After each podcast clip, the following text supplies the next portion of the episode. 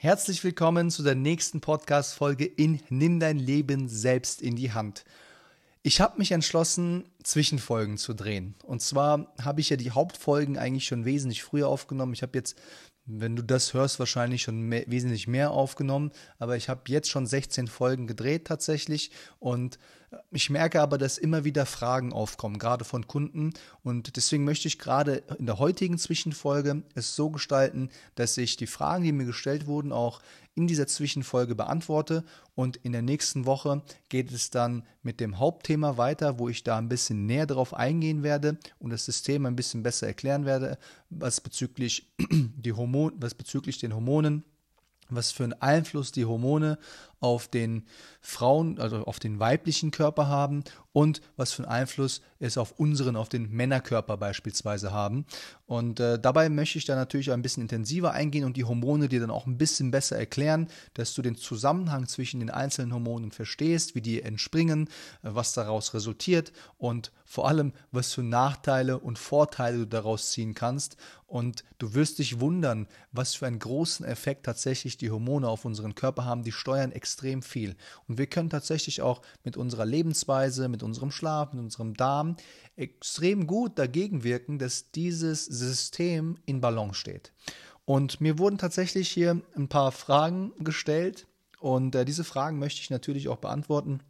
Deswegen stelle ich die Fragen jetzt erstmal und dann gehen wir den nächsten Step weiter. Ich habe vor kurzem einen Kunden gehabt, einen männlichen Kunden, und äh, mit dem waren wir im Training, dann haben wir so ein bisschen seinen Tag durchsprochen, wie es jetzt momentan mit den ersten Änderungen passt, ob äh, das Frühstück steht, ob ähm, der Schlaf passt, äh, ob das Limettenwasser beispielsweise passt und die anderen Änderungen, die wir vorgetroffen haben, wie die so funktionieren.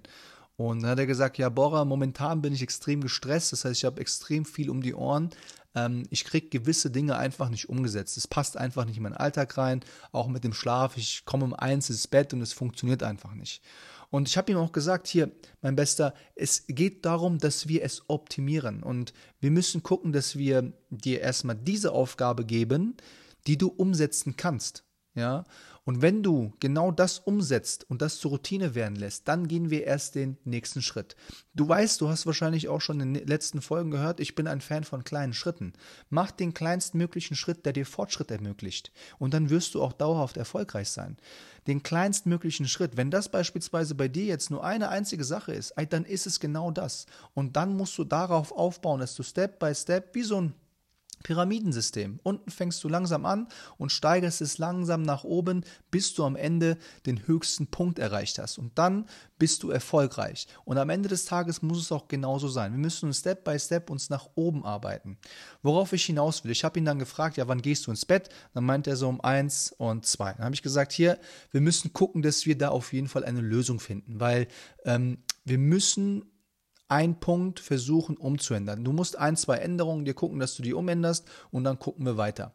Und dabei habe ich ihm tatsächlich ein, ein, ein Beispiel gegeben, warum ein Schlaf extrem wichtig ist. Du musst dir vorstellen, der Schlaf ist dein Tank. Das heißt, wenn du schlecht schläfst, und das kennt jeder von uns, wenn du schlecht schläfst, dann wirkt sich das auf den ganzen Tag über. Ja, das heißt, du bekommst Stimmungsschwankungen, du bist leichter reizbar und ähm, dir geht es nicht so gut, du hast vielleicht Müdigkeiten so ein bisschen im Alltag, kommst vielleicht morgens nicht aus dem Bett. Das sind alles so Sachen, die machen sich tatsächlich bemerkbar. Und ich habe ihm gesagt, hier, sag mal, du, du möchtest abnehmen, okay? Du lagerst jetzt, gerade wenn du schlecht schläfst, dann wirst du vermehrt in der Körpermitte Fett einlagern und auch eher an der Brust und am Trizeps Fett einlagern. Wenn der Schlaf optimiert wird, dann werden genau diese Punkte runtergehen. Und gerade wenn Brustfalte und Trizepsfalte da mehr Körperfett eingelagert wird und äh, da, dadurch folgt dann auch dein Bauchfett, dann kommst du eine, in eine Hormondisbalance, sage ich jetzt mal. Und wenn das der Fall ist, dann ist es so, wenn du schlecht schläfst, senkt es deine Testosteronproduktion um 30 bis 40 Prozent. Bei dem einen mehr, bei dem anderen vielleicht etwas weniger, aber du hast einen massiven Einfluss auf deine Testosteronproduktion. Sie wird massiv gesenkt. Wie macht sich das beispielsweise bei einem Mann bemerkbar? Es kann sein, dass du beispielsweise keine starke Libido mehr verspürst. Das bedeutet, du hast kein, kein starkes Verlangen mehr nach deinem intimen Leben. okay, nach deinem Sexleben beispielsweise, das fährt ein wenig runter. Und wenn sowas wie Schlaf beispielsweise besser wird, dann hast du auch auf einmal die Lust, ähm, intim zu sein. Verstehst du? Und so kannst du das extrem gesteuern. Wenn, du das, wenn dir das nicht bewusst ist, denkst du überhaupt nicht daran nach. Dann denkst du dir, oh, guck mal, ich habe heute keine Lust, morgen auch keine Lust, übermorgen auch keine Lust. Aber das ist der Trieb unseres Menschen. Wir brauchen genau dies, um uns gut zu fühlen. Verstehst du? Und wenn dein Testosteronspiegel von, von Jahr zu Jahr immer mehr sinkt und immer niedriger wird, was du auch in der nächsten Hauptfolge erfahren wirst, bei, beim Mann ist es so, ab dem 30. oder 35. Lebensjahr geht die Testosteronproduktion um ein bis drei Prozent jährlich runter. Und wenn du dann da noch mitwirkst, indem du schlecht schläfst, eine schlechte Lebensmittelauswahl hast, dann wirst du massive Probleme bekommen, ähm, Körperfett einzulagern. Du wirst mit den Jahren immer mehr Körperfett gerade in der Körpermitte aufbauen. Und dagegen kann man wirken, indem man einen gesunden, einen gesunden Schlafrhythmus einbaut, indem man zu regelmäßigen Zeiten ins Bett geht, zu gesunden Zeiten ins Bett geht, indem man durchschläft. Man kann natürlich auch Dinge tun, dass das Durchschlafen auch funktioniert ähm, und man morgens aufsteht und fit ist. Das sind Sachen, die können wir machen. Und warum können die meisten abends beispielsweise nicht schlafen? Warum können man, werden manche meistens abends beispielsweise wach? Das kann natürlich verschiedene Gründe haben. Ein Grund ist, äh, Produktion von Cortisol. Cortisol kennst du vielleicht als das Stresshormon. Das Hormon, was für Bauchfett sorgt. So wird es auf jeden Fall gepriesen. Ist es aber nicht. Cortisol hat auch sehr viele Vorteile und sehr viele gute Aufgaben.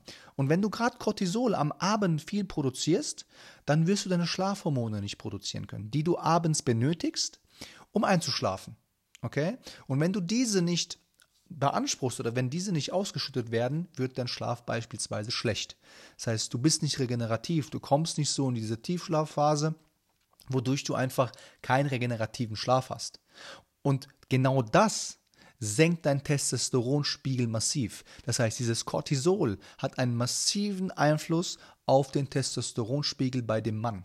Und es ist dann bemerkbar durch äh, verminderte Libido, mehr Bauchfett beispielsweise, Antriebslosigkeit, keine Energie, vielleicht bist du auch da nah am Wasser gebaut oder bist sentimental, das sind so Sachen, es gibt so viele Faktoren, die dazu beitragen können, dass man sich ähm, so viele Faktoren, die es bei jedem unterschiedlich geben kann, die ich jetzt nicht alle ansprechen werde. Aber du kannst mir folgen. Das heißt, der Schlaf hat einen massiven Einfluss auf unseren Hormonhaushalt, sei es beim Mann oder sei es bei der Frau. Okay? Und genau diesen gilt es dann auch zu steuern wieder zu in den Griff zu bekommen, zu harmonisieren, in die Balance zu bringen. Das ist extrem wichtig. Und bei der Frau ist es nichts anderes. Da spielt das vielleicht mit dem Testosteron jetzt nicht diese große Rolle, aber bei ihr ist es dann das weibliche Hormon, das Östrogen und das Progesteron. Diese kommen extrem aus dem Gleichgewicht. Die Frau fängt auf einmal an, immer mehr Östrogen in ihrem Körper zu haben und das Verhältnis passt dann auf einmal nicht mehr. Wir kommen in eine Disbalance und dann hast du auf einmal extrem starke PMS, also ein prämenstruelles Syndrom oder du hast extrem starke Blutungen oder du hast ähm, extreme Schmerzen äh, im Intimbereich oder du hast Kopfschmerzen, du hast Stimmungsschwankungen, da kommen extrem viele Dinge zu. Auf einmal bist du nah am Wasser vielleicht gebaut, weißt du? Es sind viele, viele Dinge, die darauf aufbauen. Und deswegen ist ein gesunder Schlafrhythmus so verdammt wichtig. Und wenn wir nicht schlafen können, dann müssen wir tatsächlich Dinge dafür tun, dass der Schlaf wieder funktioniert. Ja, wenn man nicht gut schlafen kann, dann ist das schon mal ein Anzeichen, dass in dem Körper gewisse Dinge nicht funktionieren. Und ich kann dir sagen, nicht gut zu schlafen ist mit der Zeit nicht normal. Wir gewöhnen uns das so krass an, dass wir dann abends, wenn wir aufstehen und wach werden, sagen, ja, das ist doch normal, das passiert einfach.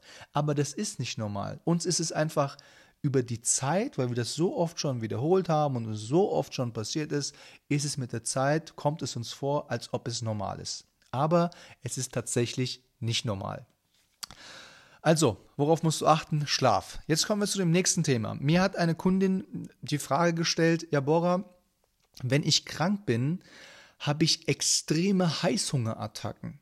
Woran liegt das, dass ich Heißhungerattacken habe? Und dann habe ich gesagt, lass mich mal ganz kurz nachdenken und dann gebe ich auch gleich die Antwort. Dann habe ich ihr geantwortet und das war auch, das war im Gruppentraining, hat sie mich tatsächlich gefragt.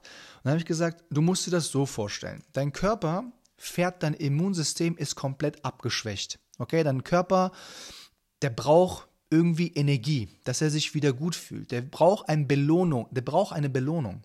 Und in unserem Körper haben wir natürlich Hormone, die ich eben gesagt habe, und Neurotransmitter. Neurotransmitter, das sind im Endeffekt so Botenstoffe, die Signale verleiten an gewisse Zellen, sodass du dann leistungsfähig bist, Power geben kannst, erfolgsorientiert bist, äh, Auswirkungen auf deine Stimmung hat, Sportarten machst, die vielleicht etwas schneller sind oder langsamer, Abenteuer liebst und so weiter. Das sind Neurotransmitter, die dafür zuständig sind. Auch äh, beanspruchen natürlich auch den Schlaf, fahren das System runter, dann wieder hoch und viele, viele Punkte mehr. Wenn jetzt dein Körper angeknackst ist, fährt dein System komplett runter und die Antikörper feuern, um deinen Körper zu belohnen. Und da hast du in der, wenn du krank bist, natürlich keinen Bock auf gar nichts. Du willst nur noch rumliegen, du willst nur noch rumgammeln, du willst dich nicht viel bewegen, du willst am besten nur noch Scheißdreck essen. Und warum willst du Scheißdreck essen? Und jetzt gehen wir so ein bisschen in die, in die Chemie so ein bisschen rein. Was passiert denn in dem Körper, wenn das passiert? Wenn dein Körper runtergefahren ist und überhaupt keine Lust mehr auf nichts hat, dann produziert er so gut wie, ähm, wie ich fange anders an. Der Körper fährt extrem runter. Und jetzt muss er belohnt werden. Der braucht eine Belohnung, der braucht eine schnelle Befriedigung, dass er das Gefühl hat, dass es ihm wieder gut geht. Deswegen greifst du dann auch eher zu Zucker beispielsweise. Weil Zucker oder Süßigkeiten oder andere Dinge, die schnell Energie geben, produzieren Dopamin. Und Dopamin kennst du vielleicht als das Hormon, als, das, äh, als den Neurotransmitter Erfolgsneurotransmitter oder Erfolgshormon. Das heißt, wenn du erfolgreich bist, wenn du irgendwas gewinnst oder wenn du ähm, die Süßigkeiten isst, dann wird Dopamin massiv ausgeschüttet. Es befriedigt dich. Es ist dieses Hormon, was dich kurzfristig extrem glücklich macht. Und das möchtest du, wenn du krank bist, auf jeden Fall haben.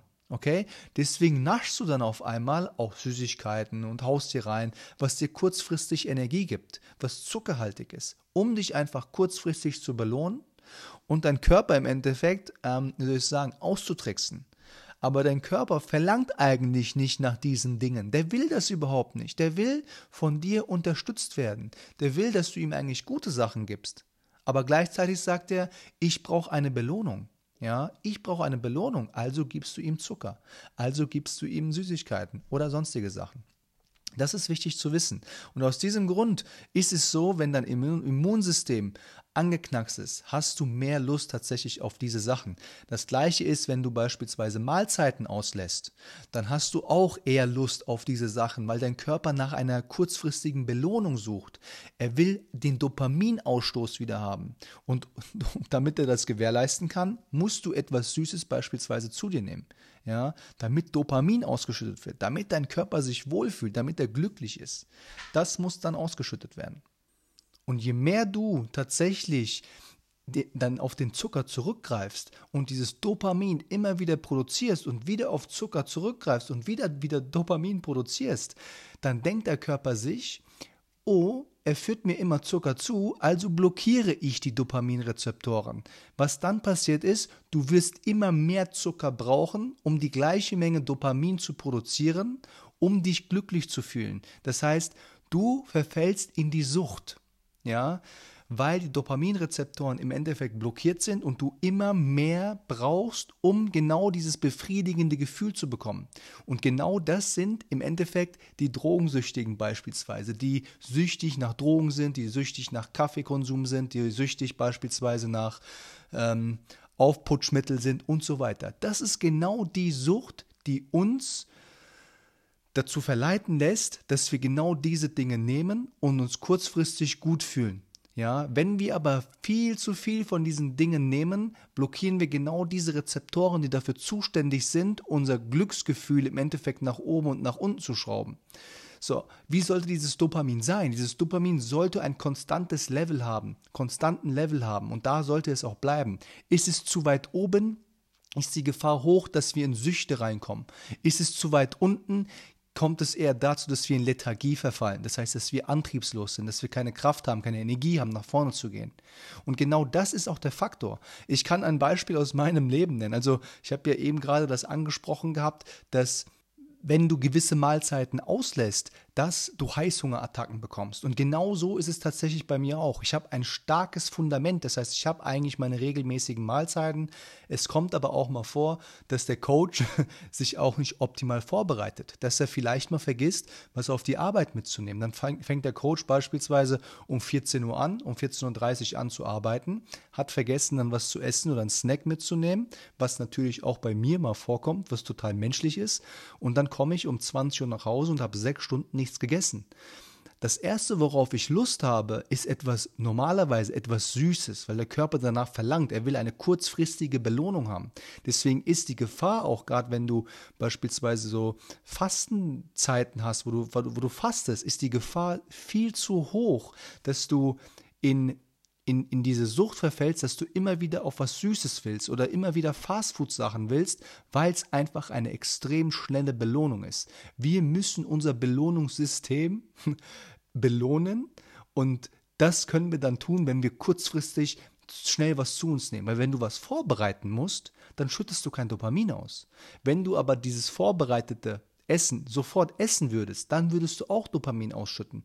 Du würdest genau den gleichen Dopaminspiegel ausschütten, wenn du beispielsweise Fleisch mit Gemüse und ein bisschen Salz isst. Es würde genau das gleiche passieren. Du würdest dich genauso befriedigt fühlen. Aber der Körper will direkt dahin und will sofort was kurzfristiges. Er will nach vorne.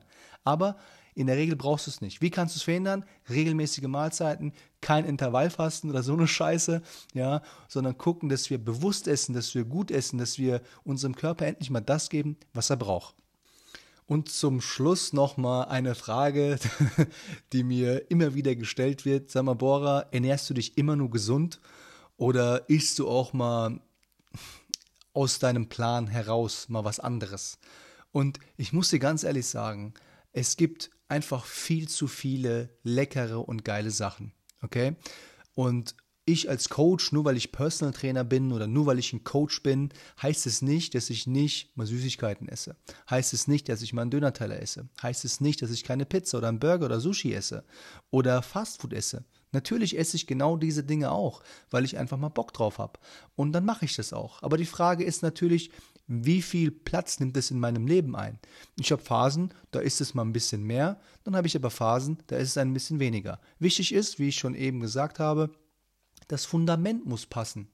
Das Fundament muss passen. Und wenn das Fundament passt, dann ist es völlig okay. Dann kannst du auch mal, wenn du mal Lust darauf hast, einfach mal da rausgehen und mit deiner Familie gemeinsam Mittagessen oder Abendessen oder sonst was, wenn deine Eltern was gekocht haben, wenn deine, deine Frau was gekocht hat, deine Freunde was gekocht, wenn du irgendwo hingehst. Ess es einfach mit und genieße es, was du isst.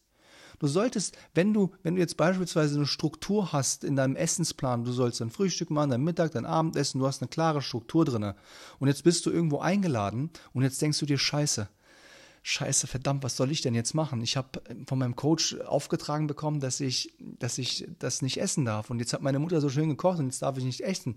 Und dann machst du dich im Kopf selbst kaputt. Du schadest dir selbst. Und wenn solche, wenn es solche Dinge gibt, dann sage ich auch meinen Kunden Nummer eins, wenn du es isst, dann genieß es. Genieß es in vollen Zügen. Du musst ja nicht übertreiben, dass du dir alles komplett reinstopfst, ja, ohne dass es keinen Morgen mehr gibt, sondern dass du es genießt, was du isst, dass du bewusst bist mit dem, was du isst und dass du es wirklich komplett Stück für Stück einfach nur schmeckst.